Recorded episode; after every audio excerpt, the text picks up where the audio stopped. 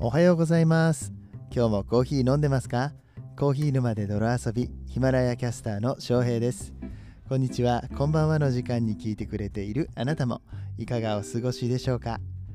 ？2月の3日水曜日となりました。立春ですね、えー、旧暦、えー、古い暦上では今日から春だという話なんですが寒くない？めちゃくちゃ寒いなと思って今日犬の散歩とか行ってたんですけど夜ねちょっと遅めの時間に。まあ寒いのよ。であの最近手袋をなくしちゃってうんでその状態で犬の散歩してるとさ、まあ、どうしてもリードを持たなきゃいけないじゃないですか。でこう手が何もカバーされてない状態で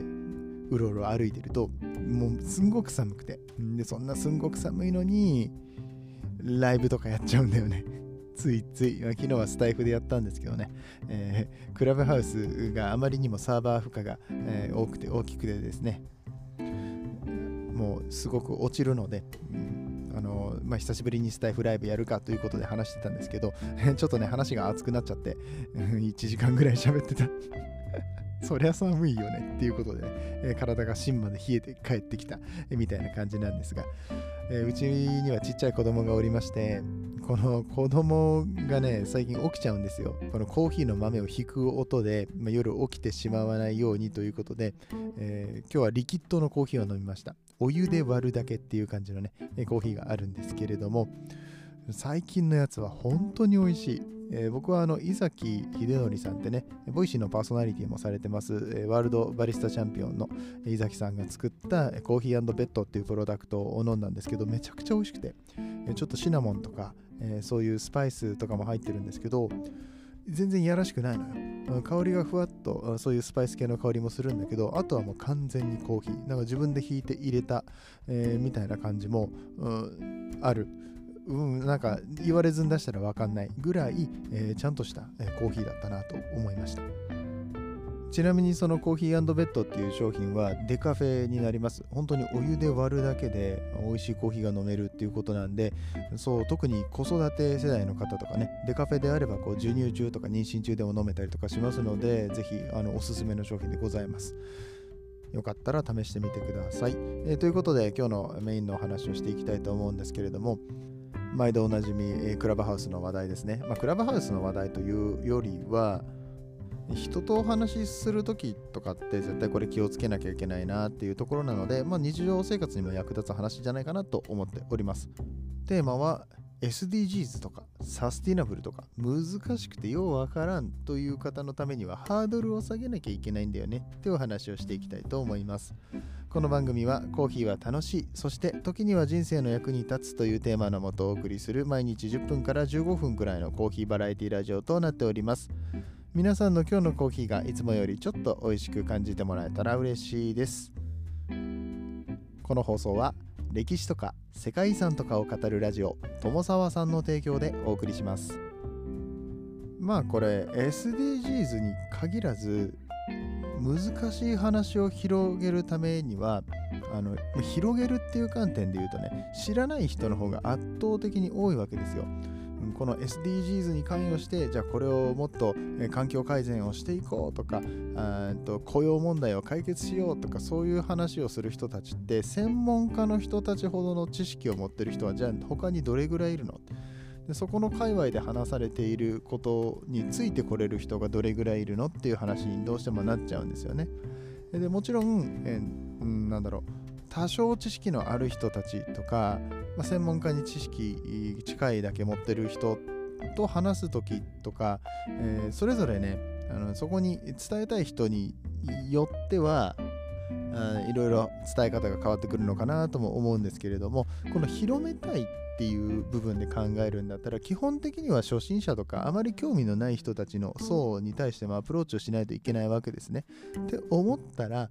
取っかかりをどうしても作んなきゃいけないしえー、なんだったらもう全く興味がない人たちが振り向いてくれるのはどういう時かって言ったらその人たちの得になるとか、えー、なんか損になることを回避できるとかそういった部分に訴求しないとやっぱりなかなか広まっていかないなと思うんですよ。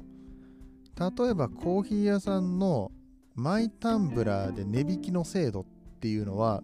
これに近いと思うんですけれどもあのコーヒー屋さんがねあの紙コップを使わずに自分のタンブラーを持ってきてくれた人たちには20円ぐらい、えー、割引をしますよっていうところがあるわけですよ。これ20円の値引きをするっていうのは紙コップ代がかかっていないからっていうのももちろんあるんですけれどもスターバックスさんとかで言うんだったらねそこの、まあ、お金的なこともあるかもしれないけど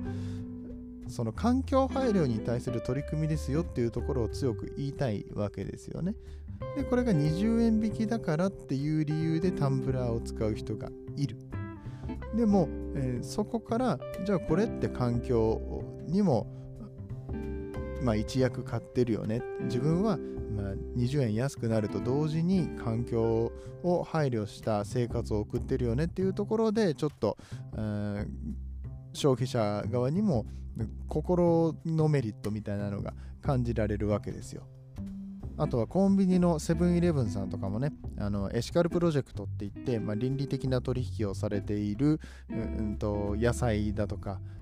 食べ物を使って作られたサンドイッチやおにぎりとかお弁当とかね、えー、そういったものが売れるたびに 5%7 個のポイントで還元しますよって今シール貼ってあるんですよ。エシカルプロジェクトっていうのが、うん、でもそれってお客さんに5%ポイントが還元されますよっていうメリットがあるからじゃあこれを買おうかっていうところから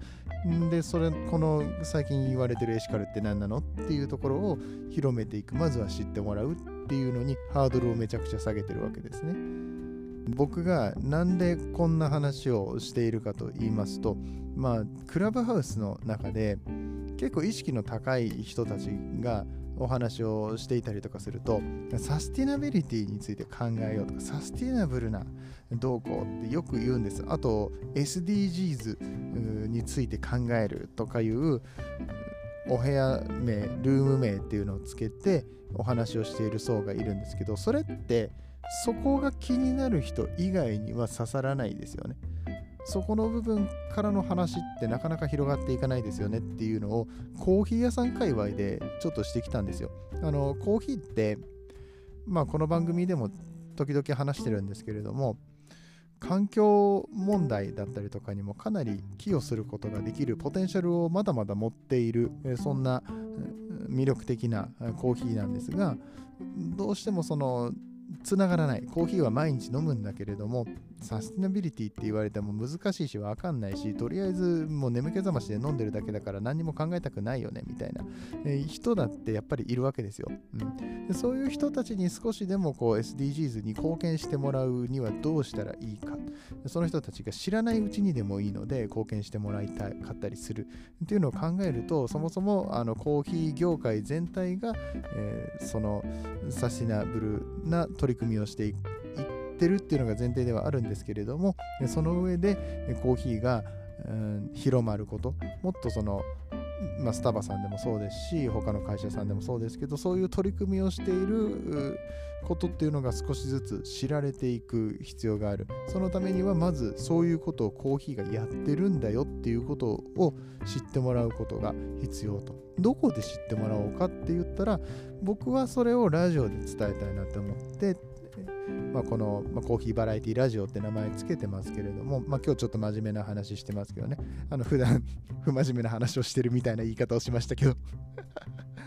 うん、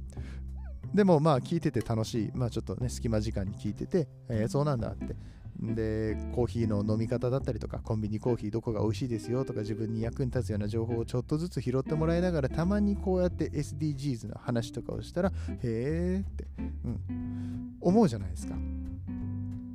まあ、そういった点で、えー、とにかくハードルを下げてまずは多くの人に知ってもらうことが必要なんじゃないかっていうことを僕はあのその人たちその話をしている人たちに推してきまして、えー、僕はそういうラジオ配信をしてるんで、え、よかったらフォローとコメントの方お願いしますって昨日言ってきたんでね、えー、今日の配信にはきっとコメントがつくことだろうと思ってはいるんですけれども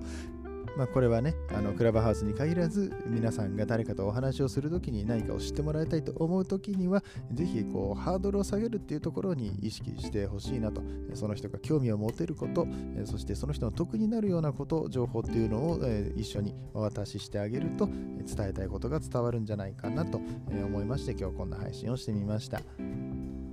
ちなみに SDGs って何なのって分かんない方のために一応簡単に説明しておきますとこれあの頭文字を取ってまして Sustainable Development Goals の頭文字を取って SDGs、え、っていうことで、え、この sustainable っていうのは持続可能ってことですね。ちゃんと、え、続いていくのか。えー、っていうこと。で development goals っていうなんで、えー、開発目標持続可能な開発目標っていうね、まあ、これまた難しい、えー、横文字が 横文字でも日本語でも難しいっていうね、えー、感じなんですけれども、うんと、これねよくね SDGs とかサスティナビリティとかいう話を聞くと環境問題の話でしょっていう方、えー、たくさんいらっしゃるんですけれども環境だけじゃないんですね。そこの部分が分かりやすいから、えー、最近は環境問題のことをサスティナビリティっていうらしいねっていう方もしかしたらいらっしゃるかもしれないんですけどそれだけじゃないんですよ。あのさっきちょろっと話しましたけど雇用の問題だったりとかね。あとまあ貧困問題とかね、うん、あのそういう話がたくさんありまして、まあ、SDGs について調べるとなんか17の項目が関係してるよとか言って出てくると思うんですけど、うん、例えば経済成長っていうのも、うん、この地球が存続していく上で必要なことなんだけれども働きがいのある働き方どうやったらできるのかっていうところは必要だよねとかそういう話も SDGs に含まれてたりとかしますんでこれねあのちょっとずつ覚えてもらえばいいと思うんですが、えー、そういったところにコーヒーも貢献してるんだよっていうところであまあコーヒーを飲んだ時にあなんとなくあ今日も SDGs に貢献してるのかななんてことに思いを巡らしながら、えー、たまにはコーヒーを飲んでくれたら嬉しいなと思います。ということで、えー、今日の話が面白かったよと思ってくれた方はシェア、フォロー、いいね、コメントなどなどよろしくお願いいたします。それではここからはコメント返しのコーナーです。コーヒー沼で泥遊びではいただいたコメントに声でお返事をしております。ヒマラヤでは聞いていただいている番組にコメントをしていただくことができます。パソコンや、えー、他のアプリで聞いている方、えー、Spotify とかね、えー、いろいろありますけど、ポッドキャストアプリ、えーこのコメントがですね、ヒマラヤで受けたものに対してお返事をしているんですよ。なので、あのぜひヒマラヤアプリをダウンロードしてお聞きください。そしてコメントくださると嬉しいです。あまあもちろんコメント返しね、えー、だけで聞いてくれても面白いようにおしゃべりをするようには努めておりますのでね、その辺も含めて最後までお楽しみください。昨日はね、えー、クラブハウスで、えー、コーヒーの話をすると結構ウケるよねってあのコーヒーを飲まない人とか飲まない人しかいないルームってなかなかないので誰かにお話はできたりするかなと思います。だからそれぐらいコーヒーってやっぱり飲んでる人多いんですよ。消費量が多いんだけれども知られていないことが多いっていうところでそこのマッチングをすることは、まあ、僕はできるんじゃないかなと思ってクラブハウスの中でもたくさんコーヒーの話をしているわけなんですが、そんな回にコメントを、えー、くださいました。あたくさん今日もコメント来てますね。ありがとうございます、えー、まずは夫の収入2.5倍に上げたい妻の泥調整の日々あげ妻さんですね。ここ数日だけでクラブハウスって 1K は言ってそうな2やん。あれは沼るよね。1K は言ってるから。しかもあのフォロワーじゃないからね。言ってる数って。ただ言うだけ、ね、フォロワーは伸びない。やかましいわ。えー、ということでね、えー、あげずまさんはどれぐらいやってるんでしょうか。でもこれさあの子供がいたりとかするとあと家族いる方ねなかなかクラブハウスやってる時間なくないですか？あの喋らなきゃいけないからね、うん、あの 言って僕あの妻の前でやったりとかしてるんですけど今ちょっと大事な時期だからあの今から喋るからって言って。えー、ね、やらせてもらってますけれども、えー、なかなかそこの関係性難しいところかなと思います。八木妻さんありがとうございます。足つぼのゆうりさん、クラブハウス、んクラブハウス。だから分からんのじゃ、このいつもさ、コメントが簡潔なね、コメントをいただいてますけれども、ここから広げるのは難しいでしょうよ、と。うんまあ、そうなると、やっぱりツッコミとしては、あの、もう少し内容について書いていただけると、お返事もしやすいのかなと思いますんで、あの、今後ともどうぞよろしくお願いいたします。つぼちゃんありがとう。はい、えー、続きまして、K さんですね。節分のお話、1ヶ月以上前に出たよ。まあ、当日だしね、ということで、昨日はね、えー、124年ぶりの、なんだっけ、節分、えー、ということでね、うん、立春の日の前日が節分になるんだよって話をね、僕はね、あの昨日知りました。昨日調べました。あのそもそも節分が2月2日らしいぜって話ね、先週ぐらいに知ったんでね 遅いんだよ、情報が。うん、まあ、テレビとかあんま見てないからね、わかんなかったんですけれども、そうか、あの、もう1ヶ月以上前にはね、それは当然出てますよね。お正月の話が終わったら、もう、うん、節分ですから。で、今年は鬼滅の刃ブームとかもあってね、皆さんそこら辺と掛け合わせた、えー、節分のお祝いみたいなことも、お祝いじゃないか、節分は、まあ、イベント的にやられた方もいらっしゃるのかなと思います。えー、そして、K さん、えー、続けて、もう一個コメントくれてますね。クラブハウスということでね、お前はツボと一緒なのかと、足ツボと同じパターンなのかっていうことでですね、えー、まあ、一応節分のお話には触れていただいたんですけれども、クラブハウスの中でどんな感じでおしゃべりをしたらいいかっていう話を昨日させてもらったはずなんですよね。クラブハウス。ではわからないんですよね。はい。あの その辺も含めて感想とかいただけたら嬉しいなと思うのでね、皆さんどうぞよろしくお願いいたします。はい。あの、うちの番組でこういう発言をするとこういう扱いになるということで、これはボケに来てるっていう理解でいいんですかね。うん。まあなんかいじるしかないよねっていう感じなんですけどもね。まあちょっとその辺も若干悩みながらもね。あの、いじりすぎて大丈夫なのかっていうところがね、あの、僕は割とチキンなんでそこら辺はうん、あの、どこまでいじっていいかわかんないんですけどもね、あの、こういう方向性でやっていきたいと思っていますので、よろしくお願いいたします。はい、えー、最後にコメントいただきましたのは、ビール片手に乾き物のリクさんですね。ありがとうございます。え誰もコーヒー飲めないなんて部屋はないでしょうね。ほらほらほら、こういうことなんですよ。僕が言いたかったのは、ここなんです。もうリクさんはちゃんと話を聞いている。えー、そして、あの僕がコメント、返しやすいコメントをくれると。ね、優しい。ね、あのこういう優しさっていうのも、まあ、きっとクラブハウスであのお話を回していく中でもね、えー、必要なので、まあ、ファシリテーターでこのガンガンこう誰かをいじるとか、えー、そういうのがうん、なんだろう飲み会の席みたいな感じでさ重宝されたりとかするかもしれないんですけどこの優しい人っていうのが最終的にモテますからね。さすがリクさんはあのモテる方だと思います。えー、クラブハウスで、えやりすぎて、まあ、女の子にモテてね。で奥さんに怒られないようにどうぞご注意ください。はいということで今日も最後まで聞いてくださりありがとうございました。番組の最後にはカフェで使えるワンポイント英会話のコーナーです。今日ご紹介するのは本編の中でも出てきました SDGs ですね。SDGs そしてこれはSustainable Development Goals の略です。Sustainable Development Goals Sustainable Development Goals ゴールズの S がちっちゃい S になって SDG 大文字プラスちっちゃい S っていう感じで書かれております。これ他の英語でもね、えー、S 複数形の S っていうのは、えー、このちっちゃい S みたいな感じでくっついてくることがよくありますのでそういうことなんだなと思って覚えておいてもらったらいいかなと思います。